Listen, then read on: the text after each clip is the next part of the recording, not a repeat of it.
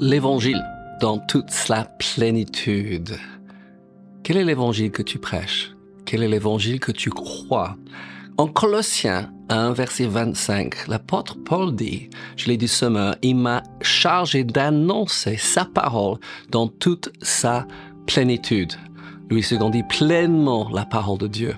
Quel est l'évangile que nous annonçons? Quel est l'évangile que nous sommes en train de vivre? Qu'est-ce que ça veut dire La parole dans toute sa plénitude? Je suis vraiment ravi d'être avec vous aujourd'hui et de parler. Donc, euh, que le salut ne suffit pas parce que Dieu nous a créé esprit, âme et corps, mais tout commence avec le salut.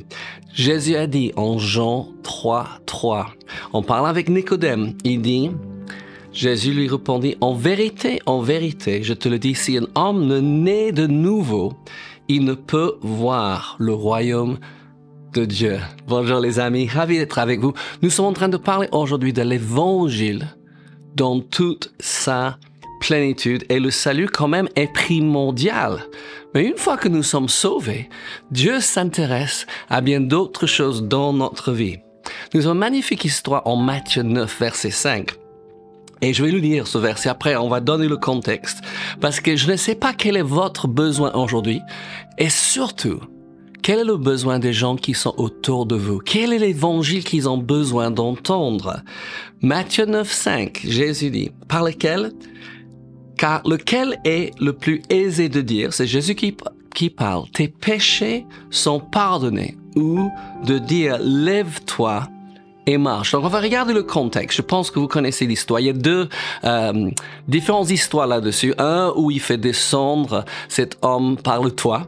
Ici dans Matthieu, il parle pas de cela. Donc, euh, mais c'est la même histoire, je crois, parce qu'il y a des amis qui amènent à Jésus un homme qui est paralysé. Je vais vous lire. Donc en Matthieu 9, versets 1 à 8. Jésus, étant monté dans une barque, traversa la mer et alla dans sa ville. Donc sa ville, c'est quoi? Nazareth, bien entendu. Et voici, on lui amena un paralytique couché sur un lit. Jésus, voyant leur foi, je trouve c'est toujours intéressant, n'est-ce pas? Il voit la foi de cet homme, il voit la foi de ses amis aussi. Dit au paralytique, Qu'est-ce qu'il va dire? Prends courage, mon enfant, tes péchés te sont pardonnés. Donc on est un peu étonné, n'est-ce pas? Parce que c'est évident, on voit. On ne voit pas toujours la maladie que quelqu'un porte. Oui, mais ici on voit, il ne peut pas marcher et il ne dit pas, sois guéri, lève-toi, marche. Il dit, tes péchés te sont pardonnés. Pourquoi? Parce que le salut, c'est primordial. Nous sommes en train de parler de l'évangile dans toute sa plénitude, n'est-ce pas? Je vais continuer l'histoire parce que les pharisiens sont étonnés, ou les scribes, il dit, sur quoi quelques scribes dire au-dedans de cet homme blasphème. OK. Oui. Pour Jésus de guérir, ça va. Pour Jésus de pardonner les péchés, ça va pas. Peut-être on a inversé les choses aujourd'hui. Et Jésus, connaissant leurs pensées, il connaît mes pensées, il connaît vos pensées, dit pourquoi avez-vous de mauvaises pensées dans vos cœurs?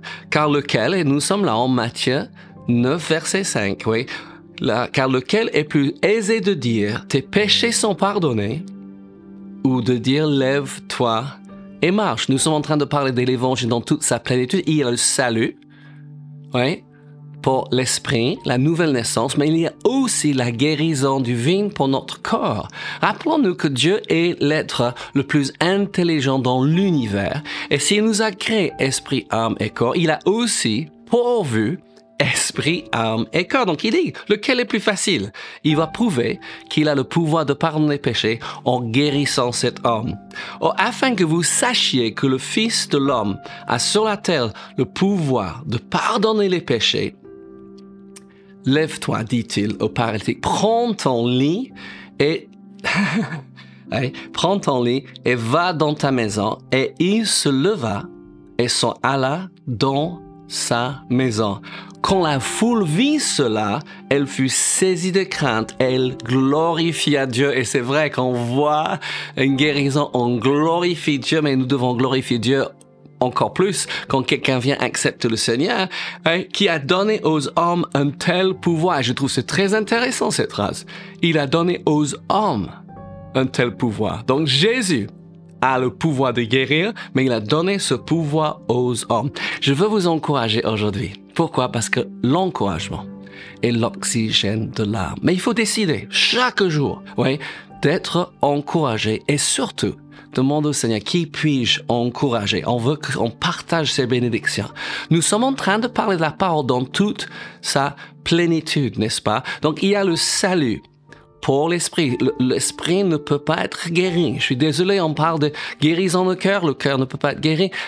Les émotions peuvent, mais le cœur ne peut pas. Il faut que l'esprit soit né de nouveau. Mais il y a aussi le baptême du Saint-Esprit. Je ne vais pas euh, rester là, mais il dit en Acte 1.5, car Jean a baptisé d'eau, mais vous, dans peu de jours, vous serez baptisés du Saint-Esprit. Est-ce que dans l'évangile que vous partagez, il y a le baptême du Saint-Esprit parce que malheureusement, beaucoup de chrétiens ont laissé ça. C'était la question que Paul a posée quand il a rencontré les douze hommes en Acte 10.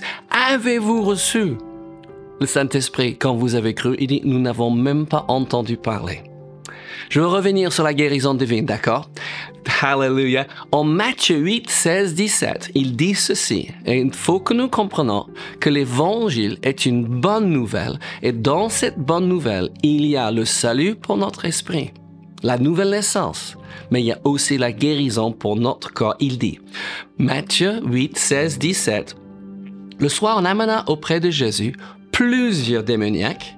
Il chassa les esprits par sa parole et il guérit tous les malades. C'est magnifique. Dans plusieurs endroits, on voit qu'il guérit tous les malades afin que s'accomplisse ce qui avait été annoncé par Esaïe le prophète.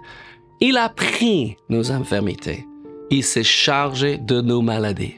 Vous savez, la guérison divine, oui, fait partie intégrante de cette parole, de cet évangile. Et l'imposition des mains est quelque chose de très important. Comme nous avons, Dieu a donné ce pouvoir aux hommes. Il est marqué en Marc 16. Je prends seulement une partie parce qu'il y a d'autres miracles, mais il dit, Marc 16, 17, voici les miracles qui accompagneront ceux qui auront cru en mon nom très important, qu'est-ce qu'ils vont faire? Ils chasseront les démons, ils imposeront les mains aux malades et les malades seront guéris. Vous avez des mains? Est-ce que dans l'évangile que vous partagez avec les gens, il a guérison divine? Parce que quelquefois, les gens n'ont aucune compréhension de leurs besoins spirituels, mais ils connaissent leurs besoins naturels, leurs besoins physiques, n'est-ce pas? Et en Hébreu 6, versets 1 et 2, il parle, oui, de les éléments de Christ. Et un de ces éléments de Christ, donc je suis en Hébreu 6, versets 1 et 2, il dit, c'est pourquoi laissant Ouais, les éléments de la parole de Christ, tendant à ce qui est parfait. Et il parle de un de ces éléments de Christ, c'est l'imposition des mains. Amen? Vous avez des mains? Est-ce que vous imposez vos mains? Ah, mais j'ai pensé c'était pour l'évangéliste, j'ai pensé c'était pour le pasteur, j'ai pensé c'était pour les anciens. Non, c'est pour ceux qui croient. Jésus dit, en mon nom, ils imposeront les mains. Gloire à Dieu. Nous sommes en train de parler de la plénitude de l'évangile et nous devons annoncer cette plénitude parce que Dieu aussi prend soin de notre âme. Notre notre esprit n'a pas besoin d'être guéri, il a besoin de naître de nouveau. Après, il a besoin d'être rempli continuellement de l'Esprit de Dieu. Mais notre âme a besoin d'être guérie. Et il y a deux versets que je veux vous donner. Déjà dans le psaume 23, et je vous donne verset 1 et verset 3, il dit, L'Éternel mon berger, je ne manquerai de rien. Il restaure mon âme il me conduit dans les sentiers de la justice à cause de son nom. J'aime beaucoup ça. Il restaure mon âme. Hallelujah, nous avons quelque chose à faire avec chaque, partie de notre être. Notre esprit a besoin d'être sauvé. Notre âme a besoin d'être restaurée. Et Isaïe 61 touche cela et j'aime beaucoup. C'est ce que Jésus a repris quand il est entré dans la synagogue. Quand on lui a passé les, les manuscrits, il a ouvert, il a trouvé cette place. Et on me dit qu'il faisait ça dans toutes les synagogues il dit, l'Esprit du Seigneur l'Éternel est sur moi, car il m'a oint pour porter de bonnes nouvelles, et l'évangile doit toujours être de bonnes nouvelles aux malheureux. Il m'a envoyé pour guérir ceux qui ont le cœur brisé. Amen. Là, il parle de nos vies émotionnelles, notre âme. Nous avons été brisés par les événements dans notre, notre passé. Est-ce que votre évangile inclut ouais, que Dieu guérit votre cœur brisé? Il veut vous rétablir. Hallelujah. Il dit pour proclamer aux captifs la liberté et aux prisonniers la délivrance. Dieu a pourvu pour notre esprit. Il a pourvu pour notre âme. Il a pourvu aussi, oui, pour notre vie naturelle. Pourquoi? Parce que si nous vivons dans ce vie, peu importe qui vous êtes, il faut payer ses factures. Amen. Certains oublient ça, mais il a dit que c'est une bonne nouvelle pour les pauvres. Toujours en Ésaïe 61, verset 1. Ouais. C'est une Qu'est-ce que c'est une bonne nouvelle pour les pauvres? C'est que vous n'avez plus besoin d'être pauvre. Certains ont oublié ce message. Oui, Jésus a dit donnez et il vous sera donné. On va servir d'autres saints une bonne mesure, serrée, secouée et qui déborde? Dieu veut que ça déborde, pas seulement qu'on finit le mois. J'ai fini le mois. Non, non, non. Mais j'ai de reste quand je termine mon mois. Le mois, moi je commence, on a commencé comme ça. Donc euh, ensemble depuis 42 ans maintenant, on commence le mois, on donne nos dîmes. Et il y a toujours qui reste et on donne des offrandes avec ce qui reste, n'est-ce pas? Hallelujah. Et il dit encore dans le psaume 23, verset 1, oui, un homme de Dieu a dit, je me réveille tous les matins en train de dire, l'éternel, mais mon berger, je ne manquerai de rien. Je ne manquerai pas de force, je ne manquerai pas de, santé, je ne manquerai pas de potentiel. Amen. Je ne manquerai pas d'envie. Hallelujah. Oui. Dieu nous donne de quoi pouvoir à nos besoins. Magnifique euh, verset qui inclut toutes ces choses. Oui, c'est trois Jean Verset 2, il y a un seul chapitre en trois Jean, il dit, bien-aimés, donc nous savons que ça nous est adressé, Bonjour les bien-aimés. Hallelujah. Ça fait du bien seulement de lire ça. Bien-aimé. Je suis bien-aimé de Dieu. Amen. Il dit, je souhaite, certaines traditions, je prie que tu prospères à tous égards, à tous égards, et que tu sois en bonne santé. Oui, prospère, bonne santé. Comment? Comme prospère l'état de notre, de ton âme.